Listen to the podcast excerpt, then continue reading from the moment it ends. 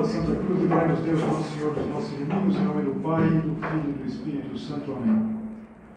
Meu Senhor e meu Deus, creio firmemente que estás aqui, que me vês, que me ouves. Adoro-te com profunda reverência. Peço-te perdão dos meus pecados e graça para fazer com fruto este tempo de oração. Minha Mãe Imaculada, São José, meu Pai e Senhor, meu anjo da guarda, intercedei por mim.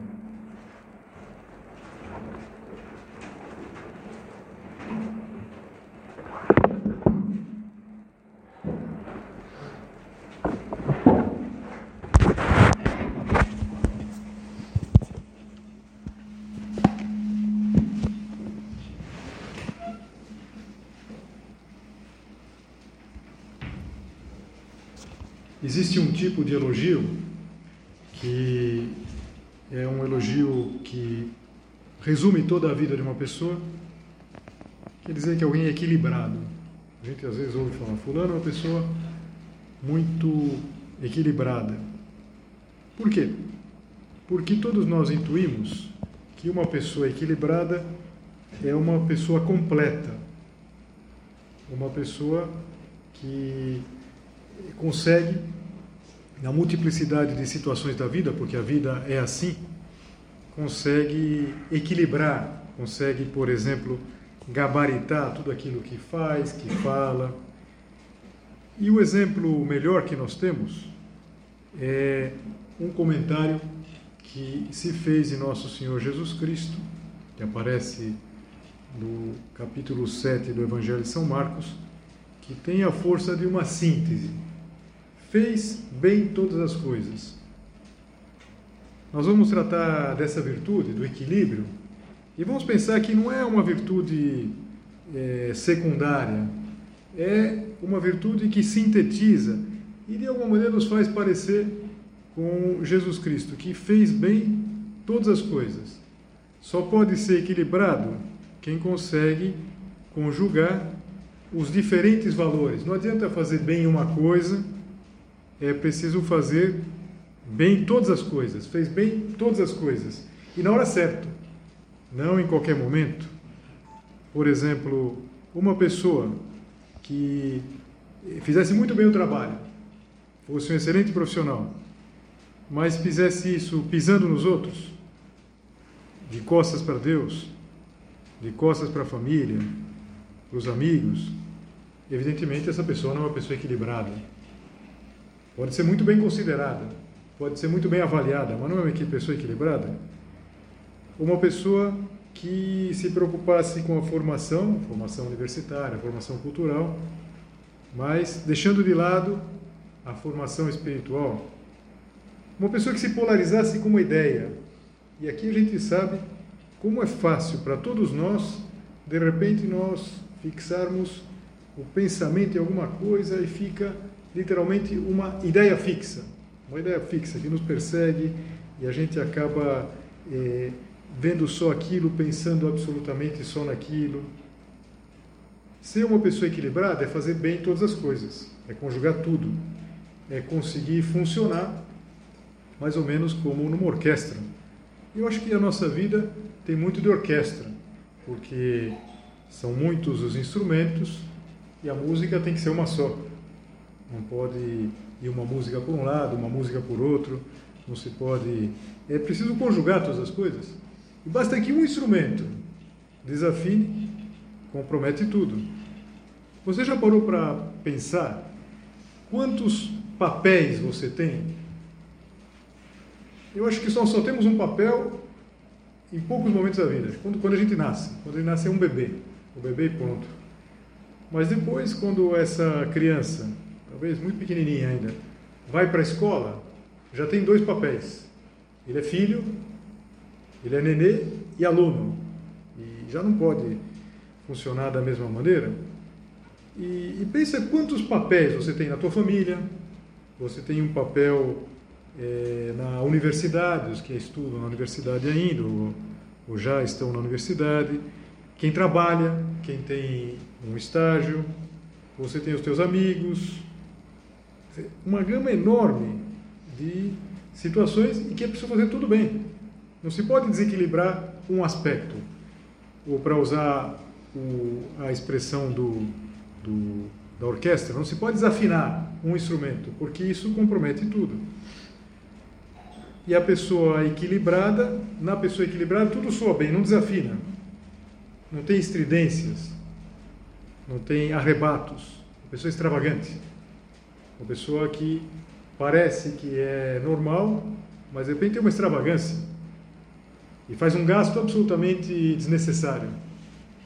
Tem um comportamento absolutamente fora da curva.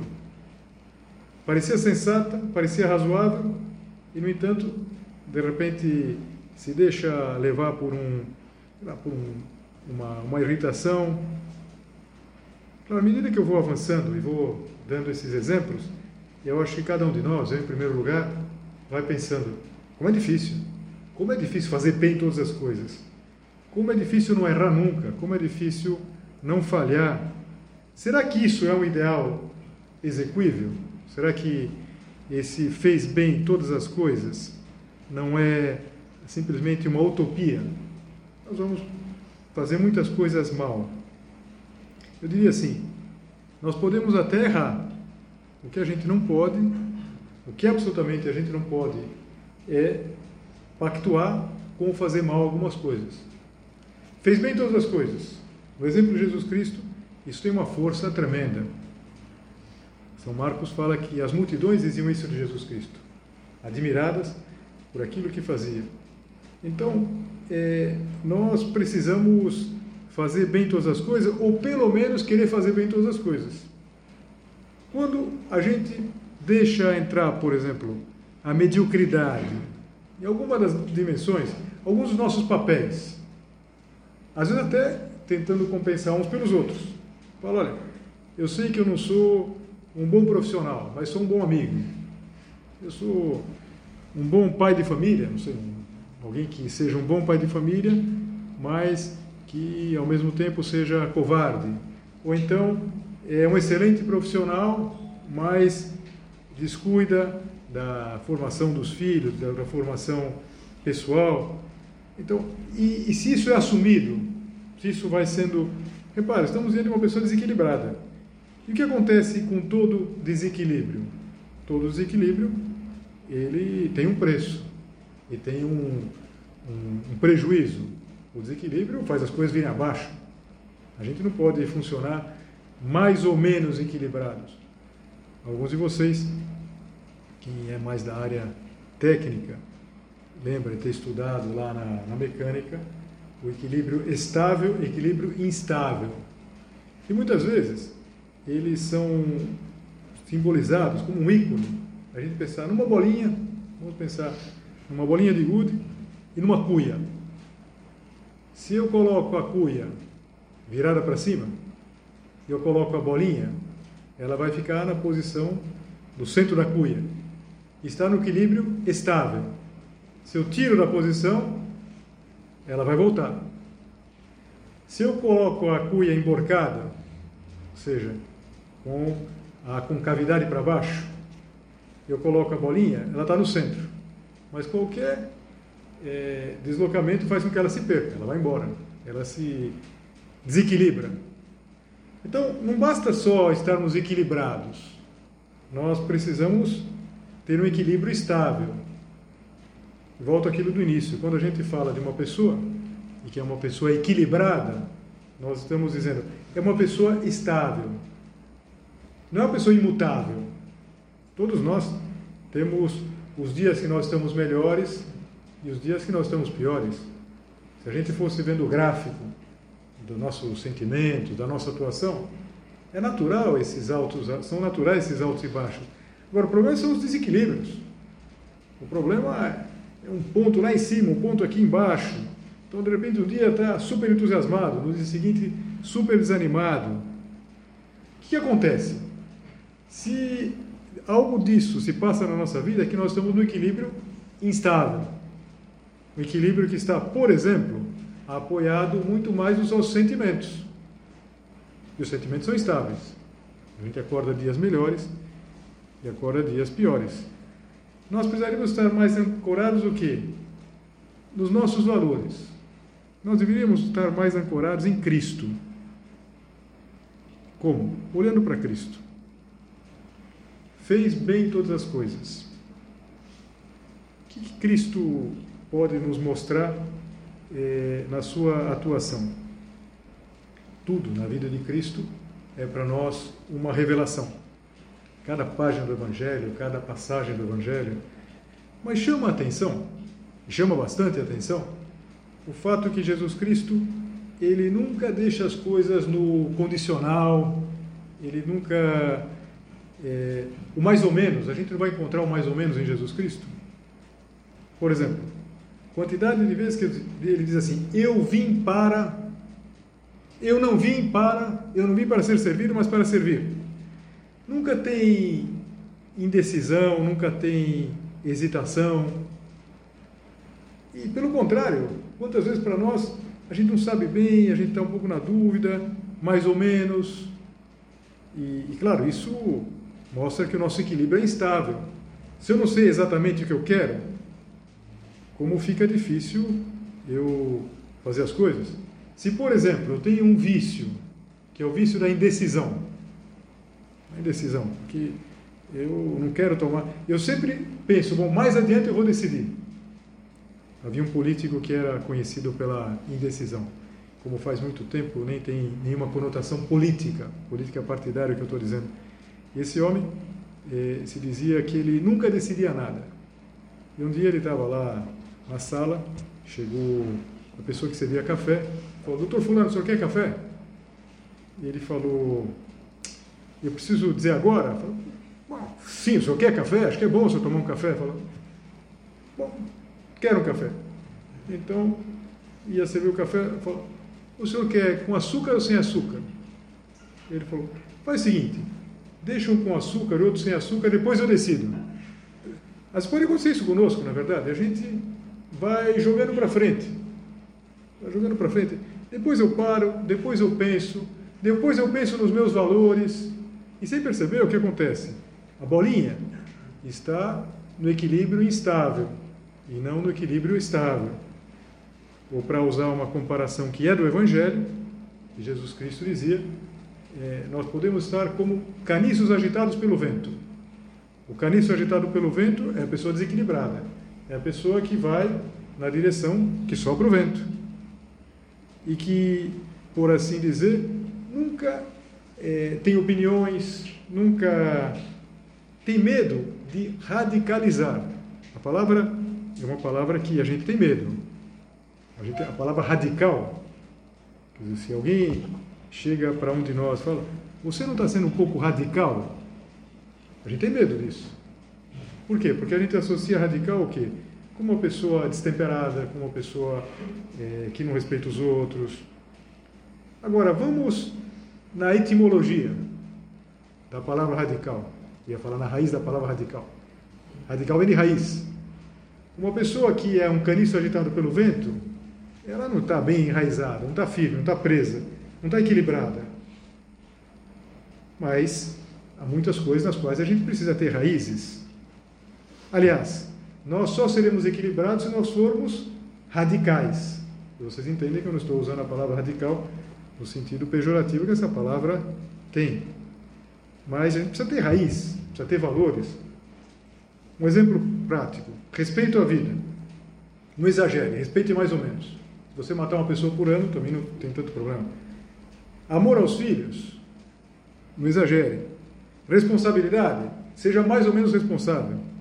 Fidelidade no matrimônio, não exagere. Honestidade, não exagere. Bom, claro, em todas essas coisas, não há perigo de exagerar. Nós não temos perigo de exagerar, por exemplo, é, na fidelidade. A gente só pode é, estar equilibrado se a gente é, tem raiz. Imagina, por exemplo, um marido que dissesse assim: Minha esposa é muito equilibrada, só de vez em quando ela dá uma sumida, sobe uma semana, desaparece, mas é uma pessoa muito equilibrada, ela não exagera. Ela não exagera em nada. Não exagera no trabalho, ela não é fanática de nada, não é fanática da fidelidade. Opa, cheira muito mal tudo isso, na é verdade. Tem aspectos da nossa vida em que nós só podemos aspirar ao máximo na fidelidade, na verdade. Não adianta a gente ser quase sempre verdadeiro. Como não adiantaria, por exemplo, que um freio funcionasse 90% das vezes. Vai nos matar nas 10, nos 10% de vezes que não funciona. Então, sermos pessoas que têm raiz, que não são o caniço agitado pelo vento. E sem medo de quando a gente, por exemplo, afirma alguma coisa, é, apareça alguém que diga: você é fanático, você é radical. Eu gosto muito daquilo que li certa vez de um autor que dizia que o fanatismo não é excesso de fé, mas é falta de caridade. O homem equilibrado, ele não se parece ao fanático. O fanático é aquele que, em função de uma ideia certa ou errada, ele falta caridade. Então, se, por exemplo, é, eu perguntar para uma pessoa e perguntar quanto é 2 mais 2, e a pessoa disser é 3,5, se eu dou uma paulada na cabeça dessa pessoa, por causa do, do, do erro na conta, eu sou fanático não pela matemática, eu sou fanático pela falta de caridade. Agora, eu não sou fanático, por exemplo, se eu disser para essa pessoa, olha, eu respeito você, eu respeito o que você está falando, mas sempre desculpa, eu nunca vou te dar a razão que você me diga que 2 mais 2 é 3,5. Isso não é fanatismo, isso é convicção, isso é, é ser uma pessoa equilibrada. E, e nós precisamos é, ser equilibrados numa situação, num mundo. Quando eu digo isso, não, não me refiro a saudosismos, não é que houve uma época que o mundo era maravilhoso. Eu já tenho um pouco de tempo nesse mundo e parece que as coisas são sempre iguais. Mudam um pouco os papéis. Agora, que há muita mentira. Então, tem coisas que são erradas, é, sejam as pessoas que, que, que disserem. E nós, com toda serenidade, sem faltar caridade, sem dar uma paulada em quem diz que 2 mais 2 é 3,5, nós vamos ser firmes. Não adianta se enganar. Eu li uma história que achei graça, que era uma loja de departamentos, que chegaram duas, duas amigas, lá não dizia, mas eu imaginei que eram duas amigas avantajadas, fortes, e elas estavam procurando balanças. Então, balanças. Então, de repente, foram experimentando todas as balanças. Balanças dessas de de banheiro lá. Então, de todos os tipos lá, e, e foram fazendo um exame praticamente balança por balança. Até que uma delas falou: Fulana, leva essa daqui. É a que marca menos de todas elas. Não adianta, é verdade? É bobagem. E não é verdade que a gente gostaria de uma balança assim? Uma balança que nos mostra mais magros se nós somos gordos. Ou talvez mais gordos se nós nos achamos muito magros. Um espelho que nos apresentasse mais alto se nós somos baixos. Ou se alguém se incomodasse de ser muito alto, de ficar um pouco é, mais baixo. É bobagem, é bobagem se enganar. É, a verdade, uma pessoa equilibrada, ela não quer encontrar uma verdade, ela quer encontrar a verdade. E olha como isso nos leva de volta para Cristo. Cristo é caminho, verdade e vida. Então, encontrar a verdade. Encontrar a verdade, por exemplo, os nossos erros, você já reparou com que facilidade a gente é capaz de se desculpar dos próprios erros, de encontrar culpados para os nossos erros? Então, o que fazer? Como conseguir esse equilíbrio? Talvez enquanto eu ia dizendo, alguns de vocês, ou algum de vocês pelo menos, se recordou de uma expressão que é uma expressão verdadeira, mas que precisa ser bem compreendida. Que a virtude está sempre no meio termo, que a virtude está sempre no ponto de equilíbrio. É verdade, é verdade. A virtude, ela sempre é um equilíbrio, mas o equilíbrio não entre duas virtudes, mas o equilíbrio entre dois erros, dois defeitos. Não é que a pessoa equilibrada é a pessoa, por exemplo, que é, não se esforça. Ah, eu sou equilibrado porque eu não esforço demais, não. fico no meio termo. Ou eu sou equilibrado porque eu falo a verdade, mas nem sempre. Se às vezes eu preciso inventar uma história, eu invento. Não, não é nesse, nesse sentido que se diz que a virtude está no justo meio termo. Em latim se diz in medio virtus. Não. A virtude, ela está em equilíbrio entre duas atitudes erradas. Por exemplo, a humildade. A humildade, ela está em equilíbrio entre orgulho, que é uma atitude negativa, o orgulho da pessoa que se crê mais que os outros, que se vê mais que os outros, que despreza os outros, e o outro extremo, o complexo de inferioridade. Então, humildade é verdade. Não é humilde, por exemplo, quem sai por aí dizendo que não é ninguém, que é, que, é, que é pouca coisa, se na verdade não se considera assim. A esperança, que é essa virtude tão necessária, a virtude sem a qual a gente não dá um passo, ela está em equilíbrio entre duas atitudes erradas, entre a presunção da pessoa, não, no fundo tudo vai dar certo, no fim tudo termina bem, ou desespero, fala, tudo vai dar errado, tudo, é, tudo vai, vai acabar pior possível, e se as coisas ainda continuarem, vão piorar. E assim por diante, a gente poderia pensar na diligência, que está entre o, a preguiça e, e a atitude frenética de quem se mexe tolamente. Uma pessoa equilibrada é uma pessoa que vai, em cada situação, encontrando essa, esse ponto. E, e é um esforço, porque é um esforço sempre para encontrar Jesus Cristo. Agora, quando a gente pensa no equilíbrio, quando a gente pensa eh, na pessoa equilibrada, existe uma situação que talvez seja mais difícil. Até agora, se você reparou, eu me referi mais a atitudes, mais a posturas. Mas tem uma, uma realidade na nossa vida que é muito difícil a gente ser equilibrado, que são os nossos estados de ânimo.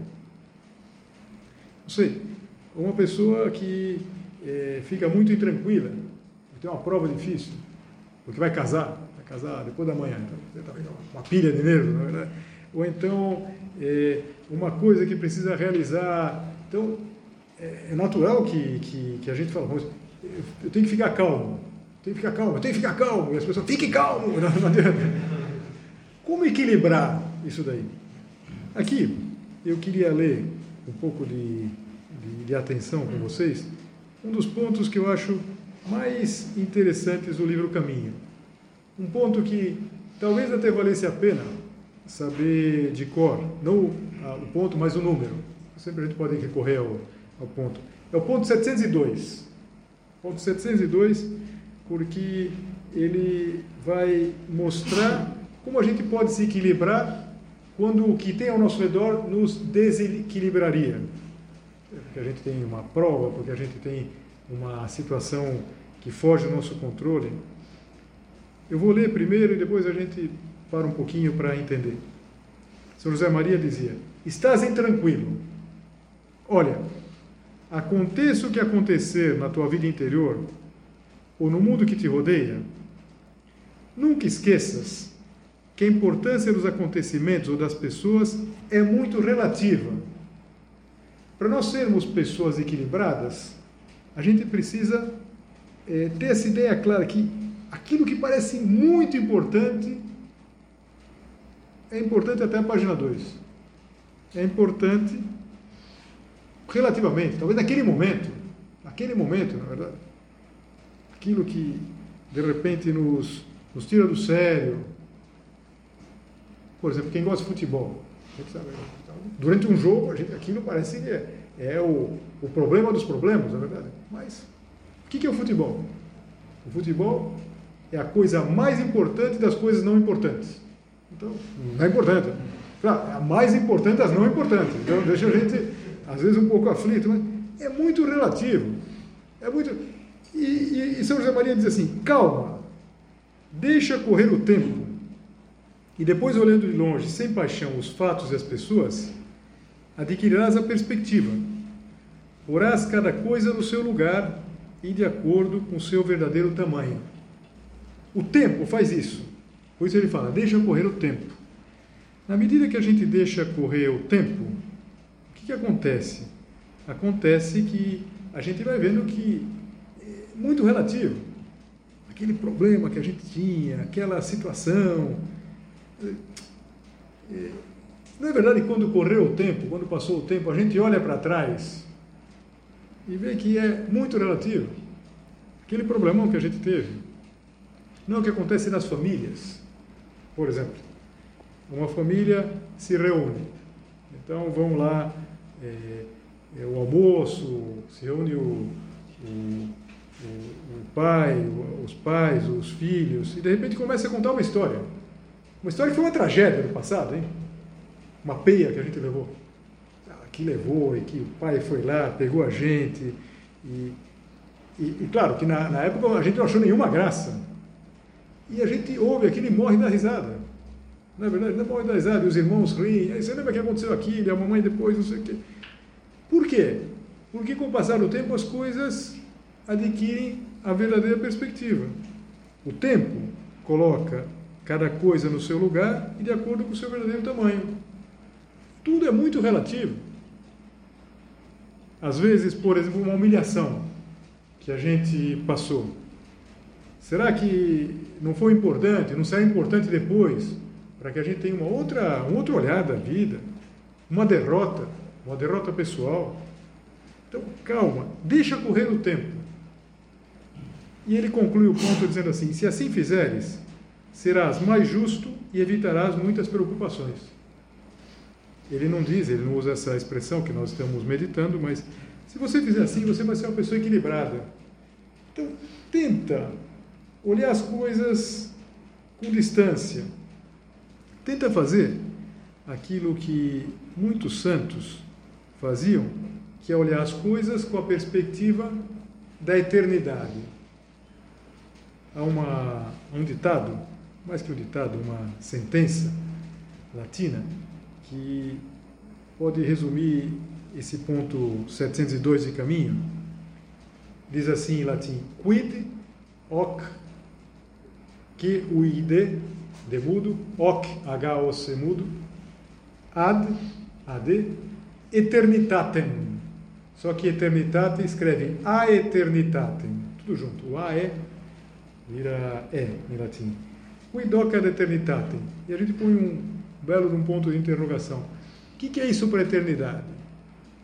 Será que isso que me aconteceu, esse problema que eu tive hoje, esse problema que eu tive no trânsito, essa chateação, essa humilhação, que peso a gente vai dar quando nós tivermos que comparecer diante de Deus e prestar contas da nossa vida? Vale nada. E pelo contrário, algumas coisas que erradamente, eu diria, desequilibradamente, a gente não dá valor, são as coisas mais importantes. Não é verdade que é assim? Não sei, quando a gente perde o pai, perde a mãe, eu perdi minha mãe já, é, a gente olha para trás e relativiza muita coisa. E sente falta, sim, daquilo que podia ter feito, daquilo que podia ter demonstrado. Com Deus também, não sei. O que a gente vai se preocupar quando a gente tiver que comparecer diante de Deus? Será que a gente vai estar muito preocupado com o 7 a 1 da Copa de 14? Não, acho que não. Bela tragédia, hein? Das coisas, das coisas menos importantes, acho que foi a maior tragédia que a gente. Mas a gente até dá risada. Bom, aliás, naquela época foi, foi tão. coisa foi tão absurda que quase a gente deu risada em tempo real, na verdade. Eu me lembro, eh, algum, não sei se algum de vocês estava aqui, a gente estava assistindo o jogo, e, e então acho que quando deu 5 a 0, correu assim no, no, no grupo de WhatsApp, alguém dizendo assim, dá para misturar?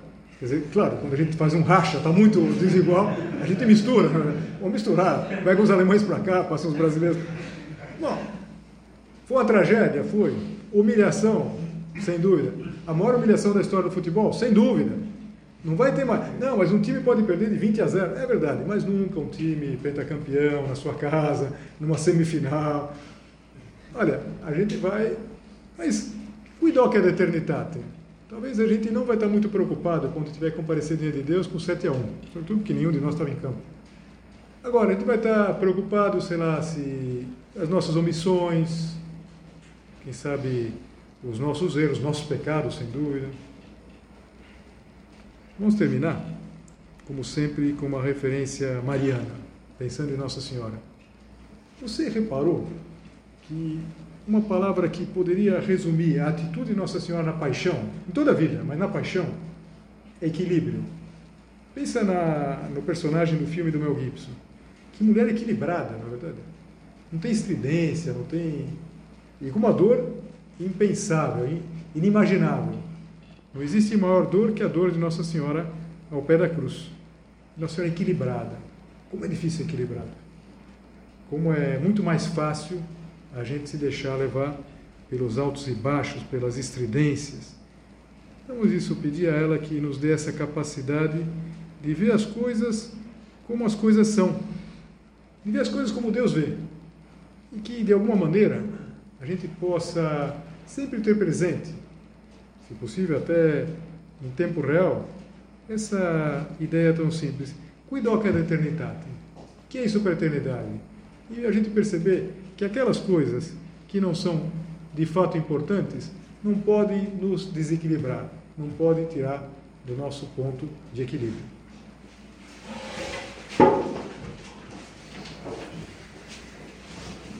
Dou-te graças, meu Deus, pelos bons propósitos, afetos e inspirações que me comunicaste nesta meditação. Peço-te ajuda para os pôr em prática. Minha Mãe Imaculada, são José, meu Pai e Senhor, meu anjo da guarda, intercedei por mim.